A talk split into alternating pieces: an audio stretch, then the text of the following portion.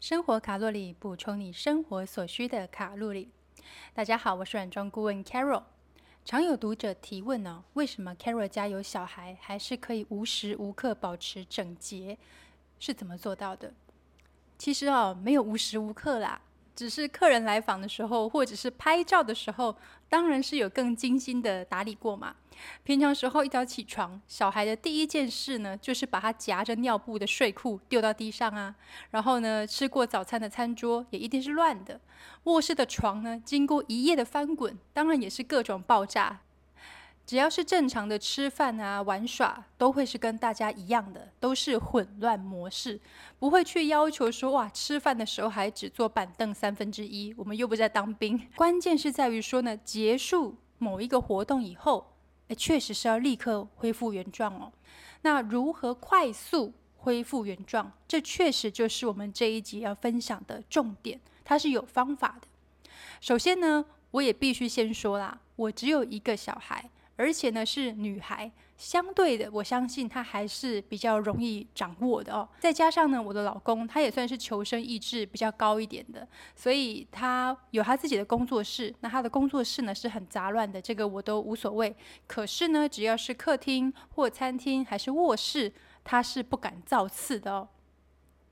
我们家呢是有规范出公共空间一定要保持整洁的这个规矩。你自己的房间你要怎么打理，那是你个人的事情，我不会去管。但是客厅、餐厅就不可以有你个人的物品乱丢。光是有这一点就差很多哦。那我自己也确实会不自觉的就去观察家里面现在凌乱度的百分比 是否超越我可以容忍的程度。我自己有。我的一个侦测雷达，那的确是很严格的，没有错。但是哦，大家也不用过度的这个焦虑或担心。像我有时候要去一些朋友家里面玩，他们都会有点紧张，好像说我去到他们家会去批判。Come on，你你家多乱干我什么事，对不对？你开心就好，我也不过是去做客而已，我不会在那边指手画脚。除非是哎，你对于你家的这个凌乱非常的困扰。那不知道该怎么办才好？那你问我哦，那我当然很乐意的去跟你分享我的方法，让你参考。也不是说我给你的方法，你就要百分之百照着做，还是挑选你自己真的做得来的，这个才是最重要的。那空间呢，也的确不要到了爆炸的临界点、红色警戒的时候，你才开始想说，哎，是不是好像有点乱了哦？要开始整理了。通常这个时候呢，都已经是亡羊补牢，为时已晚。很多人常觉得说：“哎，我觉得家里面现在好像还没有到很乱，还不用整理。”这个观念呢，我觉得就需要调整一下。就是因为还没有很乱，你才能够轻松整理啊，各位。不要等到健康检查出来，发现脂肪肝。胆固醇过高，你才开始忌口，是一样的道理。空间呢，等到它很乱的时候，你才觉得说，哎，是不是该整理？通常的时候啊，你也会觉得啊，下班回来很累了，或者是我今天做很多事情太累了，我不想整理，最后呢，就会恶性循环。小孩呢，怎么样去教育他也非常的重要。尤其成年以后，你要去改变一个人的习惯，哇，那几乎是不可能的事情。不晓得大家学生时期有没有住在宿舍，或者是跟同学分租房子的经验？你就会发现说，习惯不一样的人住在一起真的是很痛苦。如果可以的话，拥有自己的独立空间是最棒的。管好自己就好了，你很轻松，你也不会干扰到别人。但有些时候，你就是必须跟别人同一个屋檐下，就像我们组织一个家庭，我们当然就是住在一起嘛。那小孩呢，我们就好好的教，我教他不是为了他好，是为了我自己好，因为我喜欢家里面整齐嘛。那现在他跟我一起住，我让他成为一个爱整齐的人，其实呢也是为了让我自己不要累死。那他以后长大搬出去住，房间很乱啊，那真的也是他的自由，我也不会去约束他。但是哦，一般来讲啦，只要你从小就养成习惯，通常他就会潜移默化到你的骨子里面。就像我老公现在快四十岁。那个上完厕所把马桶盖放下的习惯讲了八百次哦，都学不会。那个真的没办法啦，毕竟他从小没有这个习惯。你要他成年以后突然有这个习惯啊，那真的是难上加难。我女儿呢，现在四岁，早餐的时间呢，以前我要做整套的，就是先把牛奶加热，然后倒入麦片，拿餐具放餐垫，啊，他就做好开始吃。但现在呢，我就会只做半套，倒牛奶跟倒麦片的这个动作呢，它需要更精准的这个手劲儿，所以呢，还是我来做。但是呢，这个拿餐具、拿餐垫，哎，他自己可以完成了，好。那他就要开始自己做，包含呢吃完东西以后，这个碗盘啊、餐垫收到洗手槽，也是他自己可以进行的环节。那妈妈呢就不会参与。可是洗碗这件事情，好，我现在还是可以继续做。我会阶段性的随着他的成长，慢慢慢慢的放手，把他可以做的事情交给他自己。包含呢，他睡醒了以后，尿布自己拿去垃圾桶丢掉。这个也是他自己可以做的，但是呢，把裤子啊、睡衣折好这件事情呢，他可能还是只会乱塞嘛。好，那这部分我还是可以先帮你做，但是我会随着我不断不断的会去观察，每一个月，真的是以每一个月为单位，我会看他现在的这个学习程度到哪里，我就会把这个工作慢慢慢慢的回归到他自己的手上。那像他现在已经很习惯了，就是玩玩具的时候。很不自觉，你想要拿很多很多出来玩嘛？可是呢，我都会提醒他说：“诶，你现在这个玩具拿的数量哦，已经比较多了。当他要再去拿下一组玩具来玩的时候，我就会告诉他：诶，那现在这一些你可以先收起来哦，不然等一下你会收不完。我会让他知道这一些都是你的事情，妈妈可以协助。”可是这是你自己应该要完成的哦，所以他很自然就会觉得说，哦，这是他的事情。如果你一直都帮他收，然后某一天突然间你就跟他说，哎，这是你该做的事情，你自己做，他也会觉得有一点措手不及。所以循序渐进是非常重要的。那像我们家呢，几乎每一天啦都会有这个念故事书的睡前时间。隔天早上呢，我就会请他把书放回书柜里面。有时候呢，他也会摆烂呐，就说啊，太多本了，我收不完。那我就会反问：那你拿过来一大堆要我念给你听的时候，你怎么不会觉得累？你怎么拿得动？为什么现在要放回去，你就会拿不动呢？你可以慢慢的分次收，我们不赶时间。好，那请你自己把它收好。那当然，他现在才四岁嘛，他在收的时候一定是会乱塞啊、乱挤，没有关系。我后续呢会做更细节的这个排列，而且我会一边收纳一边示范给他看，怎么样去把书收整齐，不会因为说他做的不够好就不用做，那这样就会养成他摆烂的习惯。我也不会因为他收的不够。整齐，然后就去念它，这样子你就会让这件事情是有压力的。这个就不是我的本意。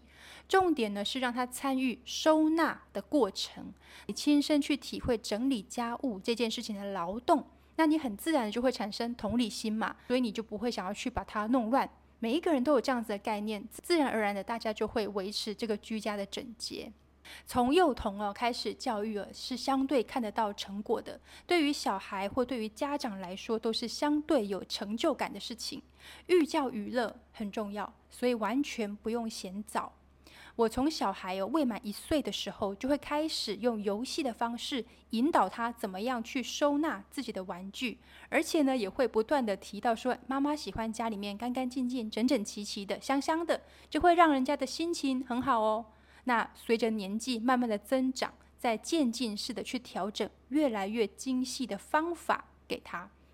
那我也觉得我很幸运啦，我小孩他真的都吸收了这一些，就是我传递给他的这个方法，并且呢都有彻底的落实在空间里面。有一天呢，他就跟我说：“妈，我觉得我们家里面比很多人的家都还要来的整齐。”哇，这个我听了觉得非常的感动。他是能够判断的出来的，而且他也能够理解我们家的常态是什么样子的。所以有时候，呃，比方说我棉被还没有折，他就会说：“诶，妈妈，今天的那个房间还没有整理，或者是说这个呃餐盘放在餐桌上还没有收，他也都会看得出来，这个不是一个正常或是合理的状态。”我就听过一个这个小故事，我也觉得哇，这真的是印象深刻。就是说呢，有一个人，他有一天到朋友家里面去做客。